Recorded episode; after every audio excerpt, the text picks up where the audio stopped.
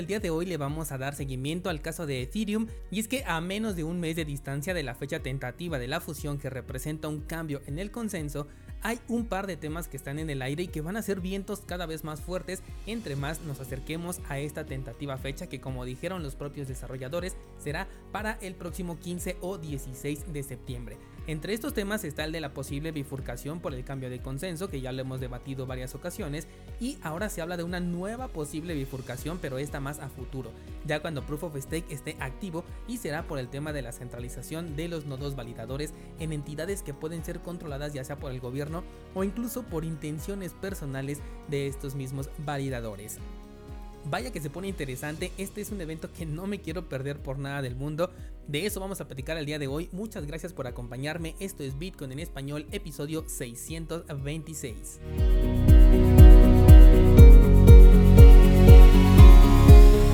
directamente con las noticias porque el precio de Bitcoin se encuentra en las mismas en las que hemos estado hablando durante ya más de un mes y también todo el mercado cripto se encuentra prácticamente estancado. Yo creo que nos hace falta una noticia importante, algo que nos haga mover el mercado, que lo desestabilice por completo para que ya de una vez por todas tengamos una ruptura. No me importa si es del lado de la resistencia o del lado del soporte, ya sabes que hay que estar preparado para ambos escenarios. Por lo tanto, no me interesa saber por dónde va a romper, pero ya quiero salir de este periodo de acumulación que personalmente pues ya me tiene un poquito aburrido. Vámonos con la información y creo que Ethereum no va a parar de dar de qué hablar durante lo que resta del mes y por supuesto también durante septiembre a menos que se llegue a cancelar o retrasar la fusión, lo cual todavía no podemos descartar. Pero antes de entrar a temas de Ethereum, déjame hacerte una pregunta. ¿Qué harías si tuvieras 50 bitcoins minados desde el 2010 en tu poder? Te hago esta pregunta porque resulta que esta cantidad de Bitcoin se ha movido por primera vez luego de haber sido recibidos desde julio de 2010 producto de la minería de Bitcoin. Estamos hablando de Bitcoins que fueron obtenidos en la llamada era de Satoshi, cuando el creador de Bitcoin aún mantenía contacto con la comunidad de early adopters a través de los foros. Se especula que puede tratarse, por ejemplo, de un minero que haya sido pionero en la red, también una herencia que vendría igual de un minero, pero que ahora ya le entregó los Bitcoin a otra persona, o incluso se puede tratar de una persona que durante todo este tiempo había perdido las llaves privadas y recién las encontró. Este tipo de notas siempre saltan o siempre son noticia porque es raro que alguien no mueva sus Bitcoin durante tanto tiempo. Sobre todo porque en aquel entonces no tenían un valor monetario, o sea, no había eh, incentivo para que los pudieras holdear o para que los quisieras holdear. Fácilmente muchos de los primeros que experimentaron con este protocolo de Bitcoin pudieron simplemente dejar pasar las monedas que tenían en su cartera, ya que el único incentivo era conocer cómo funcionaba la transferencia de Bitcoins de una cartera a otra, pero pues prácticamente era como estar jugando con fichas porque pues no representaban un valor económico.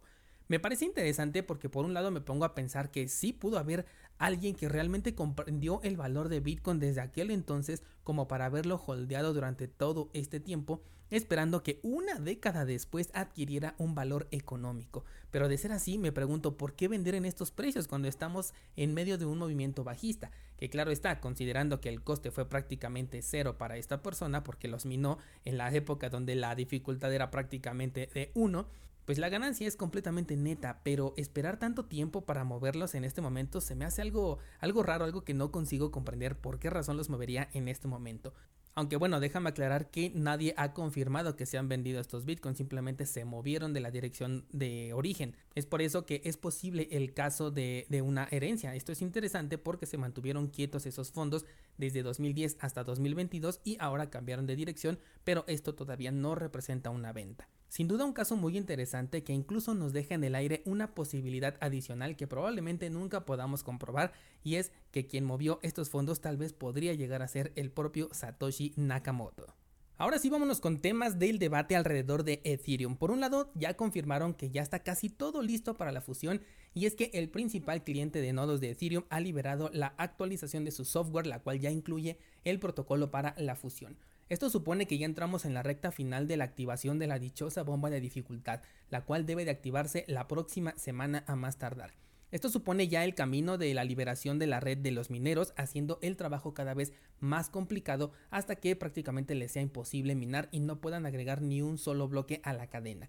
A este periodo se le llamará la era de hielo y es ahí donde van a entrar los validadores de la prueba de participación concretando esto que conocemos como la fusión. Publicaron también que la actualización salió con un ligero error, de hecho uno de los desarrolladores de Ethereum sugirió no actualizar los nodos hasta que todo funcione correctamente, lo cual me parece normal.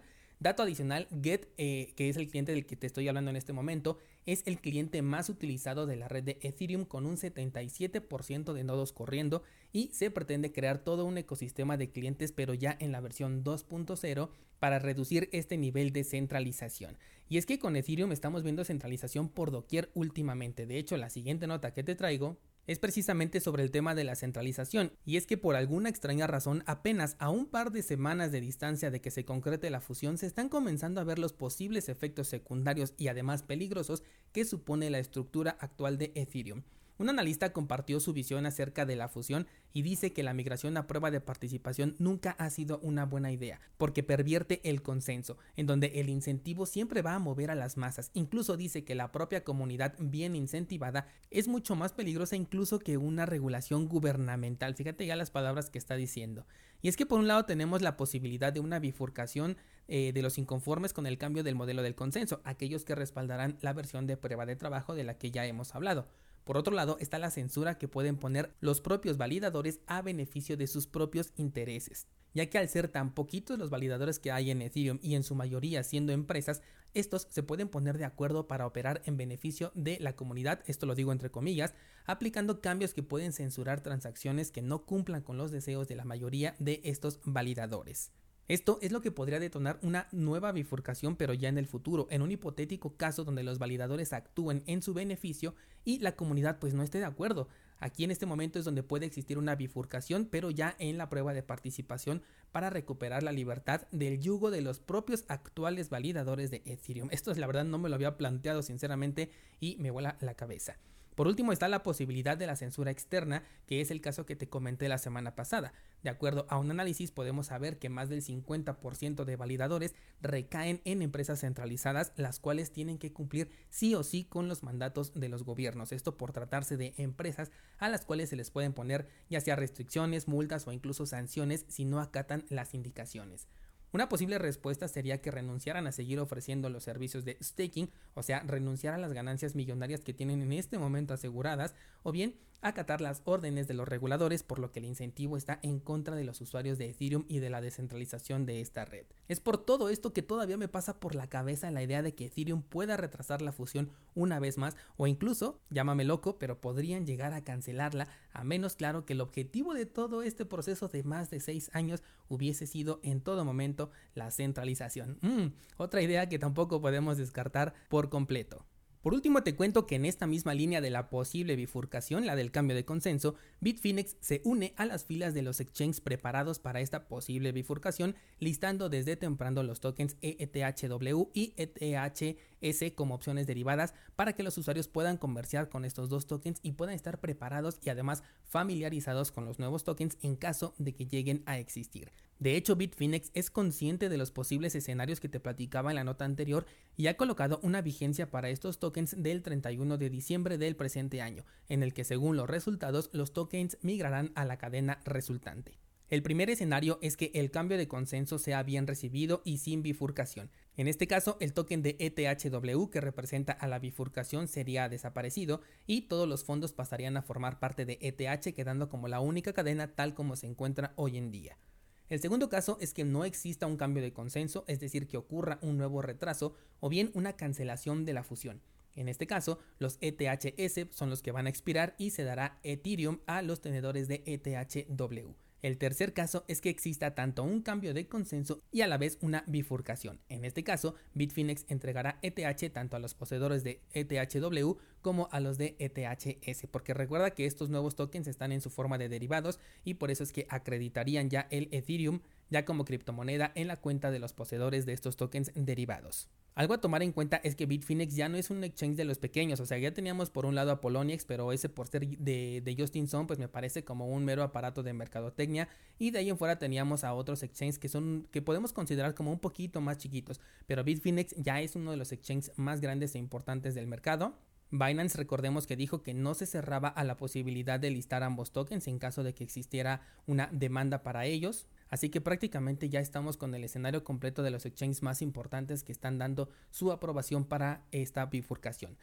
Y como ya incluso las casas de cambio se están preparando para cualquier posibilidad, todo puede pasar en estas dos semanas o en estas cuatro semanas y sin duda se viene algo bastante interesante en lo que respecta a Ethereum. Aquí te quiero plantear una pregunta, o más bien dos. ¿Crees que las posibilidades de centralización hagan que Vitalik decida cancelar la fusión después de todo este tiempo que llevan trabajando en ello?